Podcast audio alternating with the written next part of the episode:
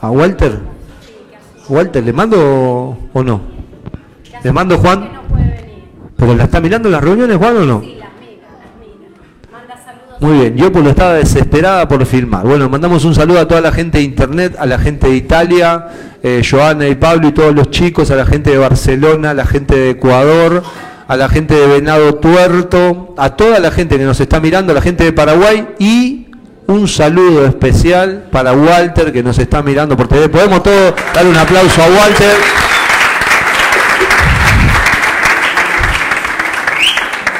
Deja de rascarte y pasemos a otro tema. Bueno, estamos hablando de Daniel, sabían todos, y quiero seguir hablando porque Daniel es un libro de principios, recopado. Y hablamos de Daniel capítulo 1, Daniel capítulo 2, Daniel capítulo 3 y Daniel 4. Todavía no hablamos de ese, ¿viste? Por eso quería ver cómo estaban. Y le pedí a Melanie Ruano, que se escondió, me parece. ¿Dónde está Melanie Ruano? Vení sin catita, Melanie Ruano, no te escondas detrás de Cata. Muy bien, rápido. Ahí llegó Matías Un aplauso, por favor, para Matías también. Gracias por venir, Mati. Hace dos reuniones que no venís, Mati, ¿eh? Venga. Uy. Y el micrófono, Ibi, para Melanie Ruano. No hay un micrófono. Tomá, Melanie Ruano. Tenés que hablar. ¿Qué? Eh, el capítulo 1. Sí. El capítulo 1 de Daniel tiene dos principios muy relevantes. El primero es que no nos tenemos que contaminar con los alimentos con los que comemos. Muy bien. Y el segundo es que... Se cayó bien.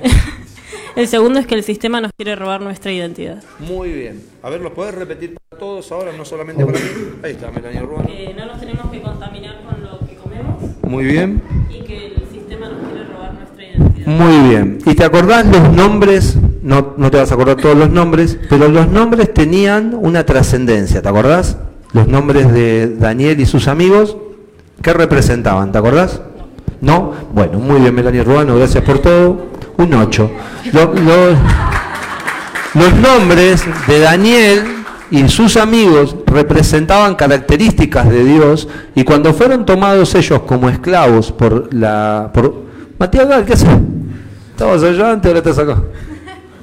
Entonces, eh, me quiere confundir. Pero eh, los nombres significaban características de Dios. Cuando ellos fueron tomados como esclavos por el pueblo de Babilonia, Nabucodonosor los tomó como esclavos, les cambió automáticamente el nombre. Al cambiarle el nombre le había puesto nombres con identidad de sus dioses, de los dioses de Babilonia. Es una característica que tiene el mundo. El mundo primero quiere que te alimentes de todo lo que es mundo para que vos seas parte de él. Cuando vos te alimentás y una semilla, Daniel, entra en tu interior de este mundo, vos sos igual a todos. Y después lo que quiere hacer el, sistema es cambiarte la identidad que vos tenés en Cristo. Es moverte de la posición de hijo de Dios. Si el enemigo puede lograr moverte de la posición de hijo de Dios, ya estás al horno. Porque para un hijo de Dios no hay nada imposible. En cambio, para alguien que no es hijo de Dios, todo es imposible, todo es difícil todo es grave, uy, qué complicación, no sé cómo voy a hacer, pero para los que creemos en Dios, todas las cosas y todas las situaciones nos ayudan a bien. Está bien, entonces el capítulo 1 de Daniel habla de cuando fueron tomados como esclavos, habla que Daniel propuso en su nueva vida, en su nueva naturaleza, nosotros en Cristo, en el nuevo pacto, propuso no contaminarse con la comida del rey, que estaba dedicada a otros dioses, y también el tema de no perder la identidad en Cristo. Él siguió siendo judío, él siguió siendo hijo de Dios. ¿Está bien? Eh, le había pedido a alguien el capítulo 2, a Alexis, eh, y Melanie Ruano se llevó el, el micrófono. Bueno, acércate un poquito, dale. Pikachu. no entra. Estamos complicados. Vamos a tener que hablar los dos ahí, así, así, es más fácil. ¿Está bien? Bueno, ahí bien. Bueno, sí. El capítulo 2 hablamos de que, bueno, el rey habló de que había tenido... Te leíste todo, ¿no? ¿Eh? Leíste todo mientras te dije No, no. Igual no vine, estaba en Venado todo, pero... no, veías bien en ese momento. Ahí viene el micrófono. Mira cómo le dimos tiempo al colo. Está transpirado el colo. ¿eh? Sudán. Vamos. Bueno, eh, el capítulo 2 de Daniel habla de que había tenido un sueño. Y te retumo más que el tuyo. Eh, habla de que había tenido un sueño. El rey no sabía, no se acordaba ni del sueño ni la interpretación. Y bueno, y Daniel en realidad llaman a otras personas del sistema para que, para que adivinen el sueño y nadie quería adivinar porque que, no solamente que no adivinaba, sino que erraba, sino que lo mataban. Y bueno, y el rey mandó a matar a todos los sabios, a, todo, a toda la gente que, que se dedicaba a esto. Entonces Daniel escuchó esto, dijo, no maten más a nadie, eh, que yo voy a interpretar el sueño. Y bueno, nada, para resumir, lo más importante es que, es que Dios nos da respuesta, Dios nos da una sabiduría. Hablamos hace un tiempito con Fer de la sabiduría de Dios, que es diferente a nuestra sabiduría. Y bueno, que Dios nos va a poner en lugares extraordinarios de, privilegios solamente por la sabiduría de Él. Y que Dios nos va a usar para traer respuesta a la gente no respuestas naturales, consejos naturales, sino que respuestas que vienen de Dios, que traen vida. Así que nada, es, el segundo punto habló de, esto, del sueño que interpretó Daniel y que Dios le dio una sabiduría sobrenatural para entenderlo. Hoy nosotros estamos acá para ser edificados en esta sabiduría, para que vos puedas tener respuestas, herramientas para todos los días. Así que ese es el segundo punto de Daniel. Muy bien, muy bueno. Muy bien, entonces, en el capítulo 1 teníamos que la premisa, ellos habían sido tomados como esclavos y la premisa era no contaminarse con los alimentos del sistema y también, ¿qué más? ¿Se acuerdan? Y no, que no te cambien la identidad en Cristo. El segundo capítulo, Nabucodonosor tuvo un sueño que nadie sabía, él se lo olvidó encima, no sé si te pasó alguna mañana, soñaste algo y sabías que era bueno o malo, y uy, lo que soñé, y te olvidaste, y bueno, se perdió el sueño. Entonces Nabucodonosor hizo llamar a todos los magos, como decía Alexis, astrólogos y todos los, los locos de la época, y ninguno pudo interpretar el sueño, solamente Daniel. ¿Está bien? Ahora, en el capítulo 1, Daniel, por no contaminarse, fue encontrado diez veces más sabio que todos los demás. Eso es bueno que lo sepan. Y en este sueño, en el, cuando David le revela el sueño a, ¿cómo se llama? A Nabucodonosor, lo que va a suceder es que él es puesto como gobernador, como, no es gobernador, tiene otro nombre, pero bueno, en, en gente de gobierno de Babilonia, un israelita. Entonces es bueno que vos entiendas que por, por, la sabiduría que Dios va a poner en cada uno de nosotros, quizás hoy te estás preguntando por qué miércoles me pasó lo que me pasó, por qué sucedió esto o aquello, no le encontrás explicación. ¿Cómo le tu nombre, Javier? Muy bien, ¿viste qué memoria que tengo? Estoy tomando unas pastillas para la memoria extraordinaria. Lo que sí son azules, no sé bien para qué sirven, pero por lo menos me están ayudando. Entonces, sí, Entender esto va a ser vital. ¿Por qué? Porque nosotros la sabiduría que Dios nos está dando va a interpretar cosas que quizás no sabemos por qué pasaron. Yo a veces me pregunto por qué en algún momento nosotros nos tuvimos que sentar a la mesa, los cinco, Nati, yo y nuestros tres hijos, y no tener nada para comer. Y yo en ese momento, hace unos ocho años atrás, siete años atrás, yo no podía tener sabiduría para entender eso. Lo único que hacíamos, ¿sabes qué era, Flor? Sentarnos, agarrémonos todo de la mano, vamos a orar porque Dios algo tiene que hacer. Y Dios algo hacía. Y nosotros comimos, nunca nos quedamos sin comer. Entonces, si vos me, das hoy yo con sabiduría de Dios, en aquel momento por ahí puteaba, pero hoy yo puedo entender. Hoy yo puedo entender que si no hubiese pasado aquel tiempo, yo hoy no podría estar parado acá adelante predicándote. ¿Por qué? Porque no podría tener empatía con lo que vos estás viviendo. Yo no podría ser empático. Y mi gran desafío hoy, por ejemplo, el, mío, yo hablo de, lo mío personal, es no perder esa empatía que hoy yo puedo tener con Martín, que por ahí hoy las cosas le están yendo bien, o, o está ahí a los tumbos en el club, o aquel que no tiene club, o aquel que no llega a fin de mes, o aquel que hoy no tiene para pagar el alquiler. Entonces yo puedo tener empatía con aquel que no tiene celular. Yo por mucho tiempo tuve celulares más o menos. Hoy tengo el último. pero durante mucho tiempo yo tuve el que tenía. Y se me rompía, se me caía y se destrozaba. Viste que vos te pasa eso hoy, tranquilo, ya no te va a pasar más. Se caía de acá y a otro se le caía de acá. lo tiraban algunos vigilantes, no pasaba nada. Mira, no se rompe, me hacían encima. Y el mío se caía de ahí, se rompía, no servía más. ¿Cómo puede ser, loco? Pero esto es lo que pasa. Pero Dios te da una sabiduría para que vos puedas entender por qué en este momento estás sin club. Si no, no lo entendés y queda una herida en tu corazón, en tu interior, queda una herida que es muy difícil de sanar. Pero Dios nos da sabiduría sobrenatural para que nosotros podamos tener un discernimiento de las cosas. ¿Está bien? Eh, señor, ¿se acuerda el capítulo número 3? Muy bien. Uy, te bajaron el volumen, no querían que hable. ¿eh?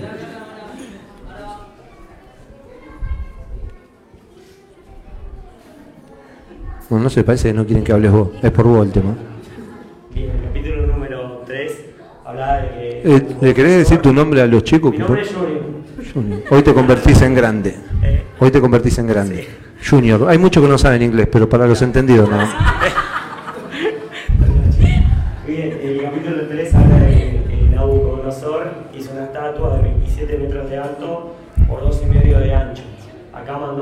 magistrados, a jueces, a gobernadores de las provincias eh, a que vayan a adorar a esos jueces, a, su, al rey, que él fue el que, el que lo, instaló, el que lo hizo, ¿sí? Y junto con, estos jueces eh, le dijo que si no eh, adoraban al rey, al cual lo, al cual lo, hizo, iba a ser, iban a ser metidos adentro de, de, un horno de fuego, ¿sí? un horno de fuego ardiente. Eh, eso hizo mucho énfasis Fer.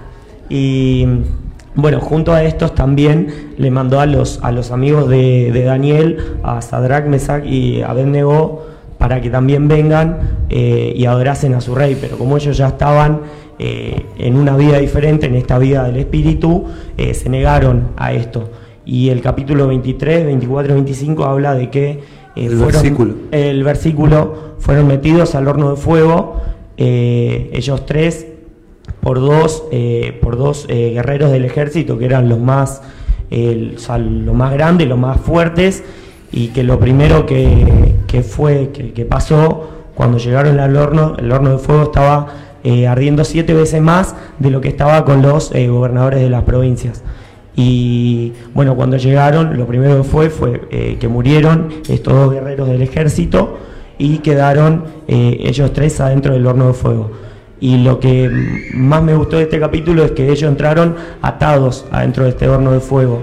Y dentro de este horno de fuego lo primero que hizo fue desatarles, bien, y esto es lo que nos permite entrar en esta vida nueva que es lo que nos desata el sistema, bien, para poder empezar a vivir esta vida y por eso se dice que cuando eh, el rey Nabucodonosor eh, miró no podía creer como ellos tres estaban gozosos dentro del horno sabiendo que también había un cuarto que dice el versículo 25 que tenía la semejanza eh, a un hijo de los, de los dioses. Así que bueno, eso, para mí lo que más me gustó fue lo de desatarnos del sistema para poder entrar dentro de ese horno para, para vivir esta vida nueva. Muy bueno, muy bien, y con esa cara. Vos mirá, Checho, que con esa cara el tipo dijo todo esto. Muy bien, está buenísimo. Ahí, a mí también me gusta mucho lo que, lo que él vio o lo, o lo, que él estaba compartiendo del versículo 23, 24 y 25, donde son introducidos en el horno de fuego. El horno de fuego no era algo que alguien quiere atravesar. ¿Quién quiere pasar por un horno de fuego ardiente? Porque vos no sabés lo que va a pasar. Y ellos le dicen al rey Nabucodonosor, sabemos que Dios lo puede hacer. Y Dios lo va a hacer. Pero si no lo hace, nosotros no vamos igualmente a adorar a otro Dios, sino que a nuestro Dios. Entonces ellos estaban diciendo que no iban a ceder a adorar a la imagen de Nabucodonosor, a esa imagen de 27 metros de alto, que es bueno que vos te acuerdes de que tiene 27 metros de alto, porque es altísima, loco. 27 metros es algo altísimo. Así era el dios de Babilonia, así era Babilonia. En el sueño anterior que contó, eh, ¿quién estuvo segundo? Ale, en el sueño anterior habían tenido un sueño de una imagen inmensa y después en el capítulo 3 la imagen la replican, la hacen. Y cuando la hacen es, una imagen de 27 metros. Y en el versículo 26, cuando estos tipos no son quemados, estos tres no son quemados dentro del horno de fuego, lo que sucede es que Nabucodonosor reconoce a Dios como el Dios altísimo. O sea, estaba diciendo, nadie humanamente puede ser más alto que Dios, ni ningún recurso humano, ni nada que nadie pueda hacer puede ser más alto que Dios. ¿Se acuerdan eso? ¿Por qué? Porque Él hizo una imagen inmensa. Pero así todo, ese Dios no era tan grande como el Dios de Daniel y los tres amigos de Daniel. Entonces cuando ellos entran en el fuego, y quiero que vos, todos los que estamos acá en esta noche, podamos entender este punto, el horno de fuego no es algo que alguien quiera pasar. Por ejemplo, hace unos años atrás yo me quebré la tibia. Y cuando me quiebro la tibia estaba jugando en una liga, que no voy a decir en qué liga para no hacerle publicidad, pero estaba jugando en una liga. Me había venido de un equipo de Venezuela que no me daban los pasajes para que viaje mi familia. Y entonces cuando ellos me dijeron que, que no me iban a dar los pasajes en esta oportunidad, yo me fui de la pretemporada porque veía que ellos no, no, querían hacer ningún esfuerzo y me, y me fui para mi casa. Y cuando me voy para mi casa, eh, yo jugaba a veces cuando no tenía club en una liga y entonces fui a jugar en esa liga. Y cuando voy a jugar en esa liga, la otra oportunidad que oré fue en Honduras, para aquellos que dicen, uy, Fer se está equivocando, no, no, en Honduras no me querían pagar los pasajes, oramos y me los pagaron. Y Dios fue bueno, como siempre. Y en este caso también Dios fue bueno. ¿Por qué? Pero tuve que pasar por el horno. Y me quiebro la tibia. Y cuando me quebré la tibia, que me golpeo, apenas me golpeo, yo quise seguir jugando, la lesión fue expuesta. Y cuando me paré para seguir eh, caminando o pararme, porque tenía la pelota en la mano, eh, el hueso se acomodó solo, se me había salido y se acomodó y se puso uno arriba del otro y quedó perfecto, pero quebrado, ¿no? Y bueno, y me sacaron de la cancha y yo mientras que iba saliendo de la cancha, yo le pregunté a Dios, le digo, Señor, ¿por qué esto ahora? ¿Te acordás, Ivy, que Ivy estaba ahí con Cameron en la cancha? Y le digo, ¿por qué esto ahora, papá? Y la verdad que es inentendible, porque era un momento donde nosotros necesitábamos plata, un momento donde nosotros, yo necesitaba estar impecable para que me contrate otro club, y resulta que al quebrarme no me contrató otro club. Estuve nueve meses, creo, parado, o ocho meses parado por la lesión, después me tuve que recuperar solo, sin kinesiólogo, sin nada. Algo loco. Y yo le preguntaba en ese momento, Señor, ¿por qué esto? Y Dios me dijo, no, no había salido de la cancha, estaba, me acuerdo como si fuese hoy, Javi, estaba la línea ahí, bueno, el arco estaba ahí atrás, me llevaron así, viste, saltando hasta el borde de la cancha y cuando voy a salir de la cancha, yo le pregunté al Señor, le digo, Señor, ¿por qué me haces esto? ¿Por qué? ¿Y sabes lo que me dijo Dios? Me dijo, porque hay mucho por aprender. Tenés mucho que aprender. Tenés mucho que aprender. Y fue como una, como una daga, ¿viste? Que te clavan. No sé si alguno se clavó alguna vez o se cortó, pero es jodido, ¿viste? ¿Eh? Y como algo que te clavan. Ah, Señor, es verdad. Porque uno piensa que la sabe toda. Cualquiera, muchos de los que están acá se piensan que se la saben todas. Y yo, yo te digo que no tenés una idea todavía todo lo que tenés por experimentar. No tenés una idea. Y ese horno de fuego, que ese momento fue extraordinario, porque yo pude ver a Dios en esos nueve meses. Yo pude ver a Dios. Así como los tres valientes, eh, como los tres amigos de David, pudieron, de Daniel, pudieron ver en el horno de fuego a Cristo y las ataduras del sistema fueron rotas, viste que estaban atados los pies y las manos, eso es, es una atadura del sistema. Muchos de los que estamos acá estamos atados todavía al sistema. Y este problema que Dios está poniendo, o esta situación adversa que Dios hoy te está poniendo, es para liberarte del sistema. Porque cuando vos te des cuenta que el sistema no tiene poder sobre tu vida, el mundo no tiene poder sobre tu vida, vos vas a ser libre. Mientras que vos seguís pensando que el sistema tiene poder sobre tu vida, vos no crees en Dios, crees más en el mundo que en Dios. Acá hay algunos chicos que hoy por ahí no tienen club o están lesionados. Un día estábamos en misiones y vino un chico, así de la altura de, Santi, no voy a decir el nombre por cualquier cosa, pero vino él, dije misiones ya, bueno, un problema, pero no importa. Entonces él vino y estaba lesionado, se lesionó, sin contrato, nada, sin contrato, pero y, y entonces en su mente estaba, ¿y ahora qué voy a hacer? ¿Y ahora quién podrá ayudarme? Y como dije la vez pasada, el Chapulín Colorado ya no, no lo están dando por tele, entonces vos ya las expectativas quedaron al horno. Y encima se había terminado el tiempo de los, ¿cómo se llama?, de los contratos. Y cuando estábamos ahí, Nati que le dijo, le dijo, tranquilo que te van a contratar. Te van a contratar de un club, no importa que vos estés lesionado, te van a contratar de un club. Y era, como decir, Nati está loca.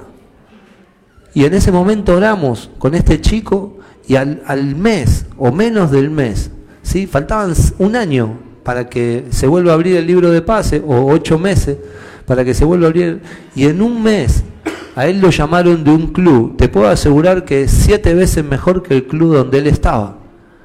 Y le dijeron, mirá, nosotros queremos contratarte, igual, esto, me, esto lo voy a patear a la miércoles en cualquier momento, pero queremos contratarte, estoy lesionado, le dijo, mirá, tengo un problema, me rompí la rodilla. ¿Sabes lo que le dijeron del club? Dijeron, mira, vamos a hacer una cosa, venite, nosotros te vamos a pagar el 70% del sueldo. El 70% del sueldo te vamos a pagar hasta que vos te recuperes. Cuando te recuperes te vamos a pagar el 100% del sueldo. Pero no obstante eso, te vamos a operar con nuestros médicos. Y no solamente que te vamos a operar con nuestros médicos, sino que vas a hacer la rehabilitación acá con nosotros. Te vamos a dar un departamento para que una pensión para que vos vivas y te vamos a recuperar. Y una vez que estés recuperado queremos que juegues para el club y ahí te vamos a empezar a pagar el 100%. Eso, entonces, ¿se entiende Facu cómo funciona el reino? El reino no funciona como vos tenés en tu mente. El reino no funciona que juegue tres partidos bien. Creo que en los peores momentos míos fue cuando firmé mis mejores contratos. Bueno, fueron todos malos, pero bueno, el, mejor entre los malos, ¿no? Pero, pero entonces para que vos puedas entender que el, el sistema habla una cosa y Dios habla totalmente otra. Dios dice otra cosa. Entonces, que esto de de que se le rompieron las ataduras. Significa que hoy, hoy Checho, la situación que ustedes están viviendo es para que se rompa una, atadura que hay con el mundo. Y el mundo funciona diferente a como funciona Dios. Hay muchos de acá que cuando uno le dice tenés que morir, dice no, yo no quiero morir. Y bueno, mientras que no quieras morir, vas a seguir atado a este sistema. Cuando vos quieras morir en las cosas naturales, y vos entiendas que Dios es superior a las cosas naturales, recién ahí es a donde vas a estar viviendo. Mientras que vos sigas pensando que no tenés que morir, que vos no fuiste crucificado juntamente con Cristo, como dice Gálatas 2.20, vas a seguir errante y vas a seguir ligado a todas las cosas de este mundo. Pero cuando vos entiendas que hubo una cruz, que hubo un juicio, que el problema y la dificultad y el horno de fuego en el cual vos estás hoy es un horno de fuego para cortar un vínculo y una amistad que hay con el sistema, vas a estar al otro lado.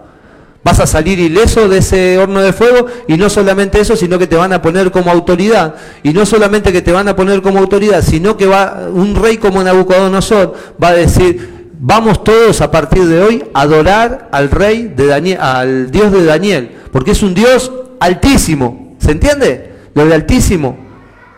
no sé si entendés lo de altísimo, porque si no diría, wow, qué bueno, gracias Fer. Altísimo, loco. Por ejemplo, ¿te diste cuenta que Johnny es más alto que yo? Sí. Johnny es el más alto de todos los que viene acá. Mide un metro noventa y tres, pero a mí me gusta decir un metro noventa y cuatro. ¿Está bien? Entonces, el, ¿vos cuánto medís? No, te pensaste que. No. Así dice. Un metro noventa y uno. Bueno, ¿ves? Un metro noventa y uno. Él es alto. ¿O no? Con un metro noventa y uno es alto. Pero Johnny, ¿cuánto mide? 93. Es más alto. Entonces yo no sé cuál es el Dios que vos puedas tener hoy. Tu ego, tu fama, los logros que vos pudiste haber conseguido, eh, no sé, con la esposa que te casaste, o con el esposo que te casaste en el caso de Nati, no sé cuál es tu logro. No estaba hablando de vos, estaba hablando de la chica de Moreno. Entonces, ¿sí? Claro. Pero no te pasa lo mismo, Nicola, vos, pero bueno, no importa, ¿qué vas? A veces sale mal. Entonces, ¿sí? Entonces, esto sucede, no sé cuál es tu logro, tampoco tu dificultad, pero todo está hecho para que vos reconozcas a Dios como el Dios altísimo. Dios es más alto que todos tus pensamientos, que todo lo que vos hoy tenés en tu mente. Dios es más grande, loco. Dios es más grande que todo lo que vos hoy estás pensando, todo lo que vos querés lograr. Dios es más grande que todo lo que vos querés lograr. Hasta si vos querrías ser presidente de la nación, Dios es más grande que un presidente de la nación. Romanos capítulo 13 dice que Dios tiene el gobierno sobre los presidentes de la nación, sobre los reyes. O sea que Dios es más grande que el presidente de la nación, que el presidente de la nación vendría a ser la persona más importante en la Argentina. ¿O no? Bueno, aunque nadie lo crea, es así. ¿Está bien? Funciona de esa manera. Y Dios es mucho más alto que cualquier cosa. Dios es más alto que un país. Porque miren, yo hablé en algunos países que me tocó ir, porque hay gente que está tratando de salir de su país de origen para poder ir a otro país, creyendo que en otro país es a donde está la bendición. Y la bendición nunca está en un lugar geográfico. La bendición siempre está dentro tuyo porque es a donde está Cristo, el Dios altísimo. La bendición no está en un lugar físico. Hay gente que sale corriendo, no voy a decir para qué países, para que nadie se siente identificado, pero sale corriendo para países. De hecho, volvieron otra vez los países europeos a tener gente otra vez en la, ¿cómo se llama? las embajadas. Ya había desaparecido y hoy otra vez. Estamos todos buscando una nacionalidad, pensando que en un lugar geográfico uno puede encontrar la bendición. Y la bendición nunca está en un lugar geográfico, la bendición está en tu interior, que es Cristo. ¿Sí? Dios tiene la capacidad de poder estar sentado hoy en el trono, en el cielo, gobernándolo todo, y además de estar en el trono eh, del cielo, gobernándolo todo, Él está en tu corazón. De una manera objetiva, Él está en el cielo y de una manera subjetiva, Él está en tu corazón. ¿Qué significa esto? Significa que, ¿cuántos vieron la final? No voy a hacer alusión al resultado porque yo soy hincha de Racing. Pero ¿cuántos vieron la final que se jugó en España con respecto a River y Boca? ¿Cuántos la vieron? Todos. ¿Vos la viste, Javi? Bueno, estás cansado, vos no levantaste la mano. Igual levantar uno de esos brazos es jodido, pero... Entonces, ¿También, Nati? ¿Se golpeó alguien? ¿Quieren que ore por alguien? ¿Por ustedes dos? ¿Están mal? Bueno. Entonces, eh, la final se jugó en, en, España, ¿sabían? ¿Saben en qué cancha? En el Bernabéu. Ahora yo la vi acá en mi casa. De una manera objetiva se jugó en Madrid, de una manera subjetiva, vía satélite, la vimos acá en Argentina. ¿Vos dónde la viste, Sergio? ¿No la viste? Oh, qué extraterrestre, loco. Ah, bueno, está bien, muy bien. Claro. Entonces tuve una visión de noche, Sergio. Pero el resto de la gente, los normales, la vimos. ¿Vos la viste, Alejo? Muy bien. Entonces, un chiste, Sergio, ¿eh? pero en serio. Entonces, entonces, todos la vimos de una manera. ¿Se entiende esto, Dani, lo que estoy diciendo? Se jugó en España. Pero todas la pudimos ver acá. De la misma manera, Dios está en control en el cielo de todas las cosas. Y así como está en el cielo, por intermedio del Espíritu Santo, hoy Él está en tu interior. Entonces esto es extraordinario. Porque así nosotros, Lorena, podemos entender la vida de Daniel. La vida de Daniel hoy para nosotros tendría que ser un moco de pavo. ¿Sabe cómo son los mocos de pavo? Yo tampoco, pero es, un dicho que se dice. ¿eh? queda, queda bueno, ¿no? No es muy decorativo, es para pañuelo, publicidad de pañuelo, pero no para, para la prédica, pero me salió. Y entonces es, es algo así práctico, porque la vida hoy, nosotros tenemos la vida de Dios. Entonces hoy nosotros podríamos entrar a cualquier situación con una naturaleza diferente, no con una naturaleza derrotada, sino con una naturaleza en victoria. Saber que, como dice Romanos 8:28, a los que amamos a Dios, todas las cosas les ayudan a bien. O como dice Romanos 8:37, que somos más que vencedores por aquel que nos amó. No por, no por tu victoria personal, sino que por aquel que nos amó, que es Cristo.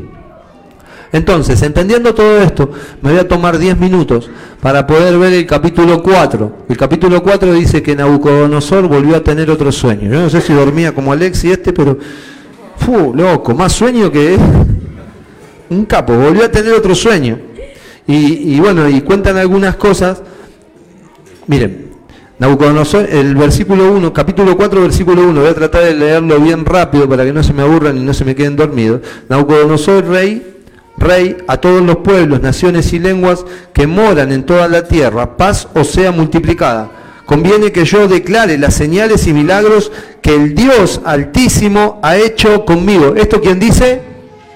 Nabucodonosor. Los que están aburridos porque no tienen Biblia y no me dieron bola en bajarla en el celular, ni tampoco se compraron una Biblia de papel. ¿Está claro? Y la próxima semana quiero que muchos de ustedes que hoy no están anotando puedan anotar, porque después te lo preguntan y tengo mensaje de ustedes, ¿sí? Fred, no me acuerdo lo que... Listo, si no te lo acordás es mejor siempre un lápiz pequeño que una... ¿eh? memoria grande. Porque el lápiz pequeño lo anotás y en algún momento lo revisás y listo, y lo tenés. Así que quiero que se compren un cuadernito, ahí, o, hagan como Juan, que está mandando un mensaje por WhatsApp y yo pienso que el tipo está anotando. ¿Está bien? Entonces dice, necesito contar las, las cosas que hizo el Dios Altísimo. ¿El Dios quién? Altísimo. Que es más grande que, que Benja. Porque Benja 1,91, el otro cuánto mide? 1,94. Más alto. El Dios Altísimo. Nabucodonosor se dio cuenta que Dios era más alto que el Dios que él tenía, o en el Dios que él creía. Entonces, ante los acontecimientos, dice, yo no puedo dejar de contar. Lo único que tenés que hacer vos para que la gente crea en Dios es contar lo que Dios está haciendo con vos, nada extraordinario.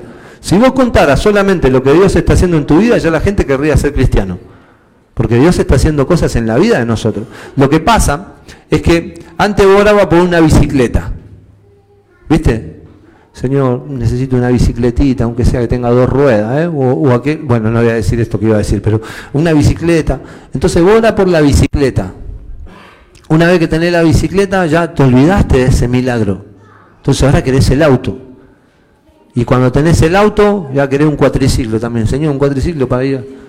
Y querés toda. Pero, y te olvidás de lo que Dios va haciendo, porque así se funciona el ser humano. Te compras la casa y ya te quedó chica, ¿viste? ¿Eh? No, señor, aunque sea un ambiente, no importa, dormimos uno arriba del otro, pan y cebolla. ¿Viste? Y después, a los tres días, vos ya los olores empiezan a ser complicados porque tenés todo en el mismo ambiente.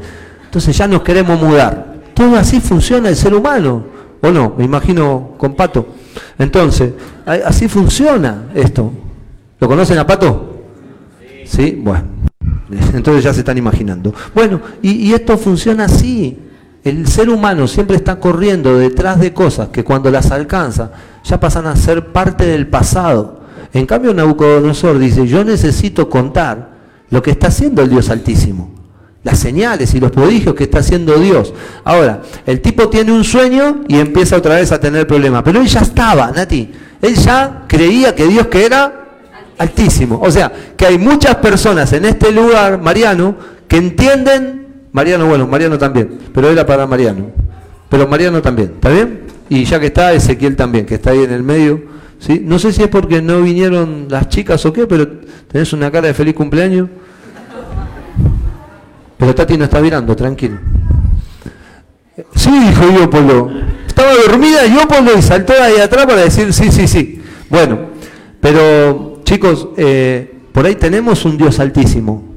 Entendimos ya que Dios es altísimo, pero no ha sido totalmente transformado en nuestro interior. Solamente tenemos un concepto de que Dios es más alto que mi, persona, que mi yo o que todo lo que yo pude haber conseguido. Entonces Nabucodonosor no tuvo un cambio de naturaleza.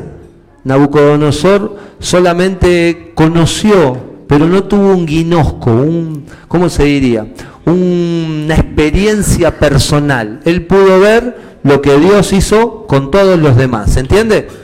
Bueno, y si no entienden, no importa, después le piden a alguien que les explique. Entonces conviene que yo declare las señales y los milagros que el Dios Altísimo ha hecho conmigo. Cuán grandes son sus señales y cuán potentes sus maravillas, su reino, reino sempiterno y su señorío de generación en generación. Sempiterno, después lo pueden buscar en el diccionario y lo van a encontrar. Yo, Nabucodonosor, estaba tranquilo en mi casa y floreciente, medio Gatorade, ¿eh? en mi palacio. Vi un, un sueño que me espantó y teniendo en cama las imaginaciones y visiones de mi cabeza, imagínate si alguno acá tenía, con respecto al, tenía todo esto en la cabeza, me turbaron por esto mandé que viniese, vinieran delante de mí todos los sabios de Babilonia. ¿Se dan cuenta que Nabucodonosor había conocido que Dios o había entendido que Dios era altísimo? Pero cuando tiene el primer problema, ¿qué hace? Manda a llamar a los mismos caldeos de siempre. ¿sí? a, los mismos magos, a los hechiceros, vuelve a la rutina que él tenía. ¿Se entiende esto? Entonces, cuando me quedé sin club, vuelvo a lo mismo. Oh, a mí no me sale nunca nada. En vez de, Señor, ¿qué me querés mostrar? Me echaron del trabajo. ¿Por qué me echaron? Porque falto todos los días. Bueno, hay algo que mejorar. Hay algo que tiene que cambiar, loco. ¿Por qué te echaron? No, me echaron, la verdad, que no hay motivo. Me echaron por una reducción de personal o una reducción de cabezas. Entonces, bueno, vos decís, bueno, bueno, acá tranquilo, Dios va a hacer algo. Pero todas las cosas nos ayudan a bien. Y, este hombre vuelve a las, a las costumbres que él tenía. Porque no, ¿se entiende Florencia lo que estoy diciendo? Más o menos, ¿no? Pero es bueno que vos entiendas, porque no podemos volver a lo mismo que hacíamos. Tiene que haber un cambio. Tiene que haber un cambio de naturaleza. Entonces acá dice, yo Nabucodonosor, bueno, eso ya lo leí. Eh, ¿Por dónde puedo ir? ¿Eh? El 6, muy bien. Por esto mandé que vinieran delante de mí todos los sabios de Babilonia para que me mostrasen la interpretación del sueño. Y vinieron magos, astrólogos, caldeos y adivinos, y les dije el sueño, pero no me pudieron mostrar su interpretación. Hasta que entró delante de mí Daniel, cuyo nombre es Belsasar. Me encanta esto porque yo les había dicho que los nombres que se les había dado a los judíos eran nombres con característica de Dios. ¿sí? Y los nombres que les habían dado los babilónicos eran nombres con características de sus dioses. Entonces Belsasar significa, ¿se acuerda alguien? Dios es juez. Pero en el caso de los babilónicos tenía un nombre de los dioses, Bel, un nombre de los dioses babilónicos. Entonces acá me gusta porque lo primero que hace Nabucodonosor, Juan, es reconocerlo con el nombre judío. Que dice, entró, ¿quién entró? Daniel. Cuando vos entrás a algún lado, tienen que saber quién sos vos, porque vos no perdiste la identidad. Cuando vos entrás en un lugar, tienen que saber que sos un hijo de Dios, loco. Porque mira, dice, dice cuyo nombre es Belsasar, pero entró delante de mí quién? Daniel. Daniel, cuyo nombre es Belsasar. El sistema le da un nombre, pero yo lo identifico de otra manera. Cuando Franco entra a un lugar, es un hijo de Dios, loco, este, este tiene algo diferente, no sé qué, pero algo hay en este. ¿Se entiende el concepto? Bueno, no importa.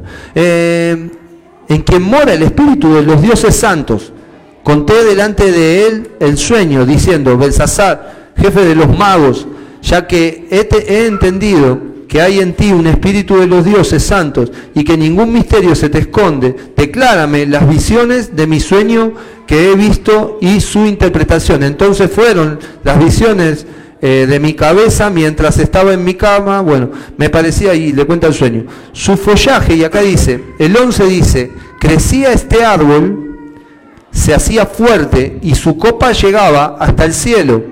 Es lo mismo que todas las otras imágenes. Para entender Daniel 4 hay que entender Daniel 3, Daniel 2 y Daniel 1. Y para entender el 5 hay que entender el 1, el 2, el 3 y el, el 6. ¿sí? Bueno, pero no importa, el 4 también está acá para entenderlo. Su follaje era hermoso y su fruto abundante y había en él alimento para todos. Debajo de él se ponían a la sombra las bestias del campo y sus ramas hacían moradas las aves del cielo y se mantenía de él toda carne. ¿Se van a acordar esto? Toda carne. Porque el sistema, el sistema babilónico, que es el mundo, alimenta la carne, no alimenta el espíritu. ¿Está bien hasta ahí? Entonces vi en las visiones de mi cabeza, mientras estaba, menos mal que no es coso, en mi cama, que he aquí un vigilante, que no es ninguno de los que está acá, y santo, descendía del cielo y clamaba fuertemente y decía así, derribad el árbol y cortad sus ramas, quitad del follaje y, y dispersad su fruto, váyanse las bestias que están debajo de él y las aves de sus ramas, mas la cepa, que es la parte de abajo, de sus raíces dejaréis en la tierra. Y ahora vuelvo. Quiero contarles esto. Esta es una sombra de Nabucodonosor, del rey Nabucodonosor y del reino de Babilonia, que habían tomado mucho poder y habían florecido de tal manera que todos los reinos o muchos reinos vivían de esto. Pero ¿qué alimentaba? La carne. Alimentaban la carne, que es lo único, la carne es lo único que te impide ver a Dios. Tu mentalidad humana, que es la carne, ¿sí? tu mentalidad humana, te impide ver a Dios. Ves solamente lo que muestra el sistema. Entonces acá dicen que este árbol crecía y su fruto, pero dice que vino un vigilante, que es una sombra de Cristo, la roca no cortada con mano, que dice en otro versículo, en otro capítulo, creo que es en el 3, que, eh, o en el 2, que viene y rompe, y rompe y rompe, es Cristo. Y dice que vino y cortó el árbol, que iba a cortar el árbol, pues está contando esto, que lo iba a cortar. Pero ¿qué dijo? Que dejen qué? La raíz. Dejen la raíz, tranquilo. Pero el árbol que va a ser cortado. Y miren, ¿por dónde estaba? Más la cepa. Y el versículo 16 dice, su corazón de hombre sea cambiado, está hablando de Nabucodonosor, y le sea dado corazón de bestia, y pasen sobre él siete tiempos. La sentencia es por decreto de los vigilantes y por dicho de los santos la resolución, para que conozcan los vivientes que el Altísimo gobierna el reino de los hombres, o sea que Dios gobierna todo, ¿sí?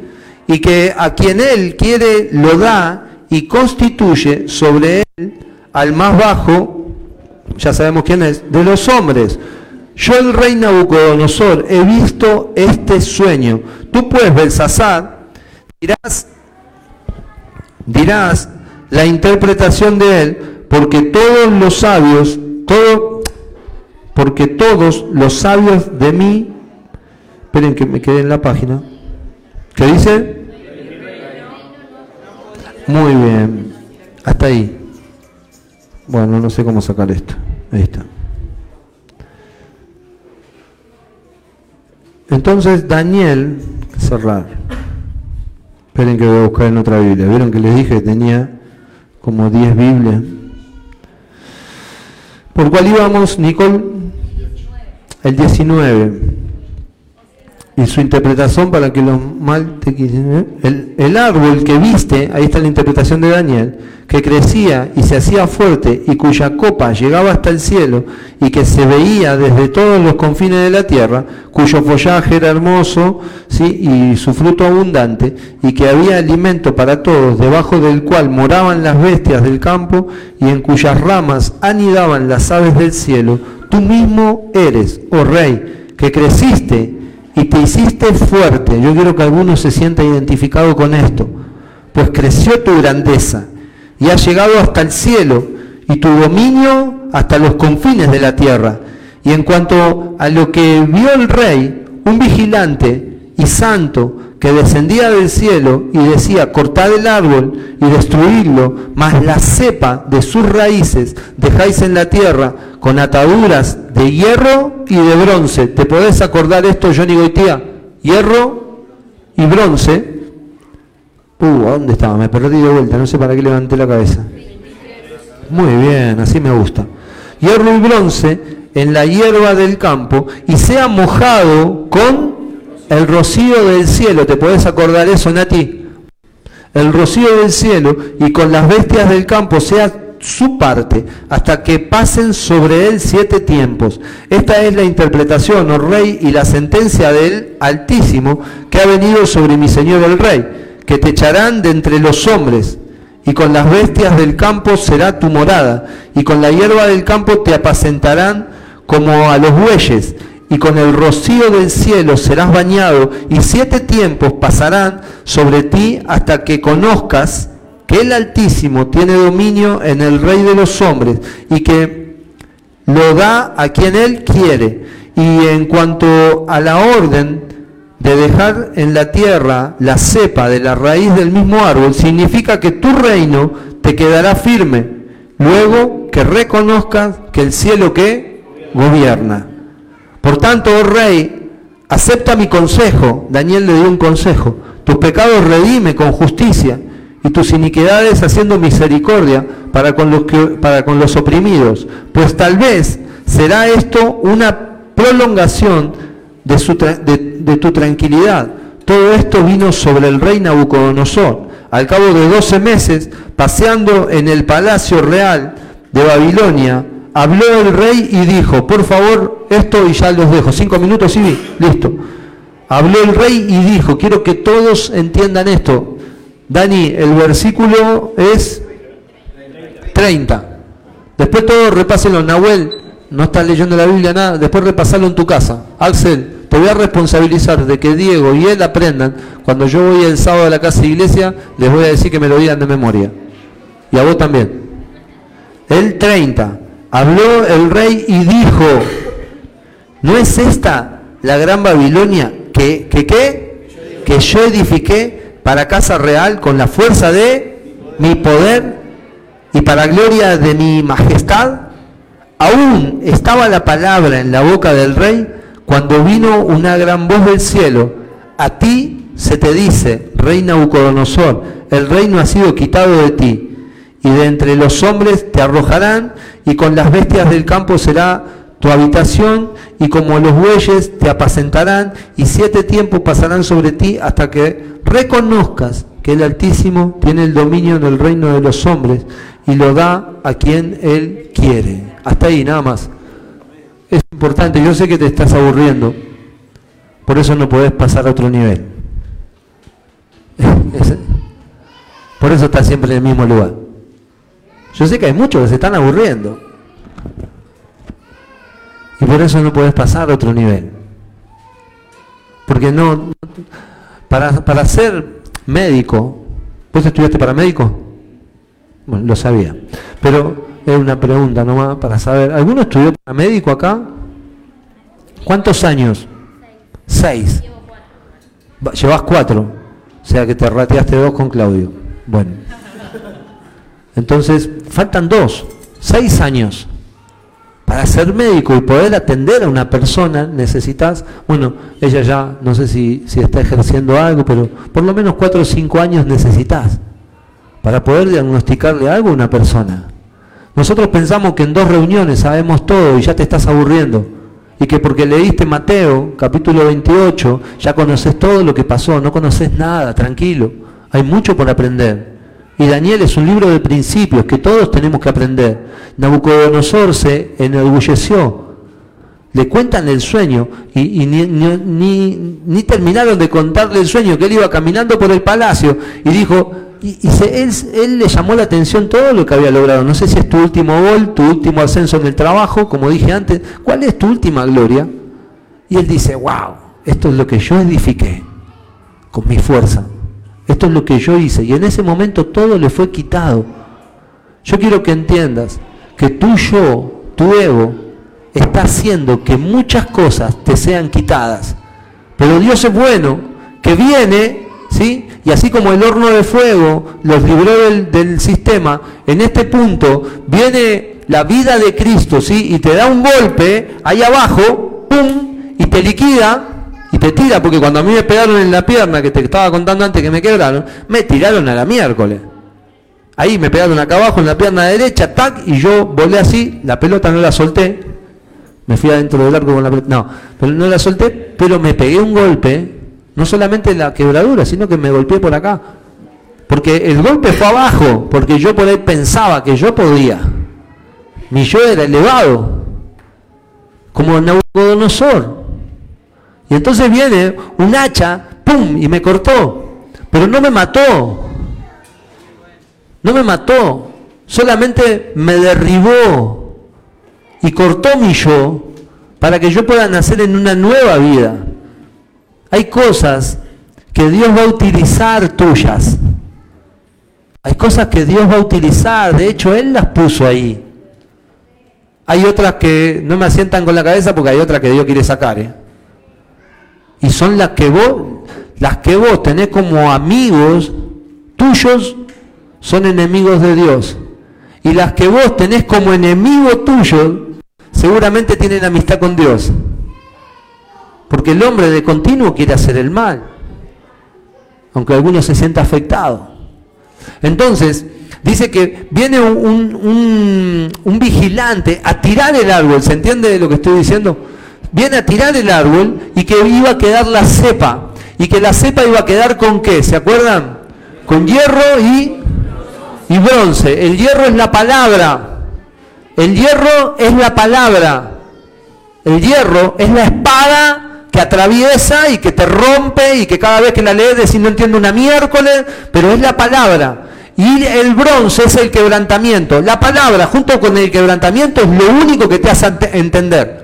La palabra con el quebrantamiento es lo único que te hace entender, lo único que te eleva, es la palabra y el quebrantamiento. Jesús dijo, si yo fuese levantado, a todos atraeré a mí. Y cuando estaba diciendo levantado, no estaba diciendo que me pongan en un trono, sino que estaba diciendo cuando me cuelguen en la cruz. Cuando me cuelguen en la cruz y sea levantado, ¿sí? a todos atraeré a mí. La espada, es la palabra, y el quebrantamiento que cada uno de los que está acá puede estar padeciendo, es lo que te va a hacer resucitar en nueva vida. Y escuchen, y esto es extraordinario. Tenés ahí Isaías 55.11, Matigal, no los molesto más y pueden apretar tranquilo ahí. ¿Está bien? Pues están ahí abrazaditos, mimosos. Isaías 55.11. Viste, hoy te convertís en grande, Junior. Isaías 55, 11. Porque ¿qué decía, Nati, que yo te dije que te acuerdes? ¿Qué decía? Mm.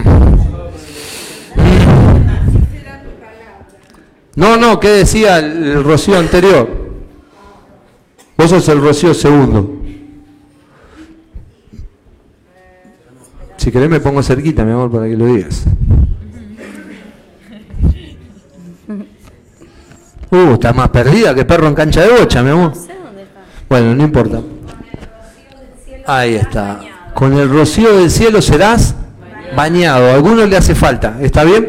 Pero ahí Isaías, ¿cuánto dije? 55, no sé por, no sé por qué lo puse en el 50. 55, 11, dice, así será mi palabra que sale de mi boca, no volverá a mi vacía, sino que hará lo que yo quiero y será prosperada en aquello para lo que yo envíe. ¿Está? Pero miren lo que dice el 10, me gusta leerlo así.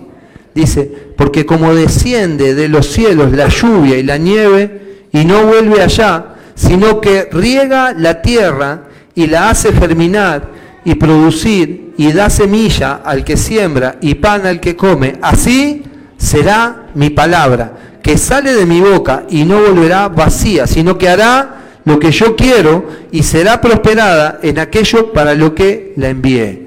Esto es extraordinario, porque ese rocío te dije, la espada, el bronce, y sobre este, esta raíz iba a caer el rocío.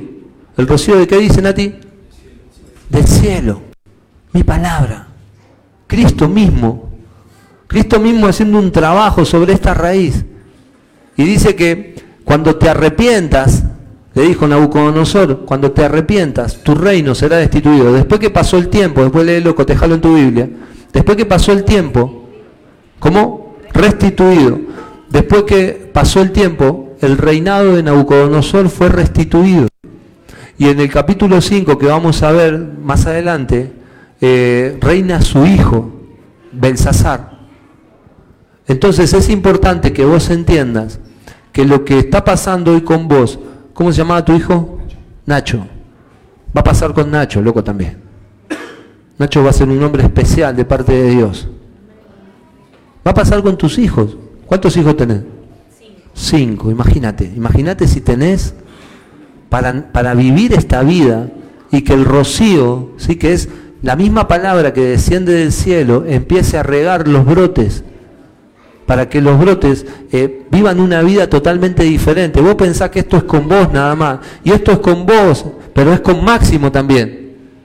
Entonces yo cuando entiendo eso, la historia cambia. No es solamente, Señor, bendecime para hacer un golcito. Esto es mucho más, papá, que hacer un gol. Esto es ganar un campeonato entero. Esto es una vida totalmente diferente. Es algo intrínseco que empieza a vivirse desde adentro y se ve eh, rápidamente exteriorizado. Y los resultados empiezan a ser afuera, porque primero empezaron a ser en tu interior. Porque la espada, el hierro y el bronce es lo que lo tienen para que no se pierda, para que no se pierda, para que no se vaya la raíz, para que no se seque la raíz. Para que no se seque la raíz, viene el rocío del cielo y la raíz empieza a brotar. Y solamente Nabucodonosor lo que tuvo que decir es, me arrepiento. El Dios altísimo es el Dios de Daniel. El Dios altísimo es el Dios de Daniel y cuando se arrepintió, lo que sucedió es que su reino fue restituido. Si vos querés hoy, porque la Biblia dice, el que quiera ganar su vida la perderá. Nabucodonosor quiso ganar él, su ego, y terminó perdiéndolo. Pero dice, aquel que pone su vida por mí, la hallará, la ganará. Hoy es tiempo de nosotros entender estas sombras de Nabucodonosor. ¿Para qué estamos haciendo algunas cosas? ¿Para qué viniste en esta noche? Vino un montón de gente. ¿Para qué viniste en esta noche a este lugar? ¿Para aumentar tu ego o para aumentar la nueva naturaleza? ¿Para conocerlo a él o por un resultado? Necesitas, Lorena, entender esto hoy. ¿Para qué viniste esta noche a este lugar? ¿Para qué estamos yendo a las casas e iglesias? No, porque necesito un resultado. Si estás necesitando un resultado, lo primero que Dios va a hacer es eliminar tu ego, tu resultado. Para que una vez eliminado tu ego y tu resultado, vos puedas entender quién es Dios. Y cuando entiendas quién es Dios, Dios te va a dar el resultado que estabas esperando. Cerra tus ojos que me gustaría orar por vos.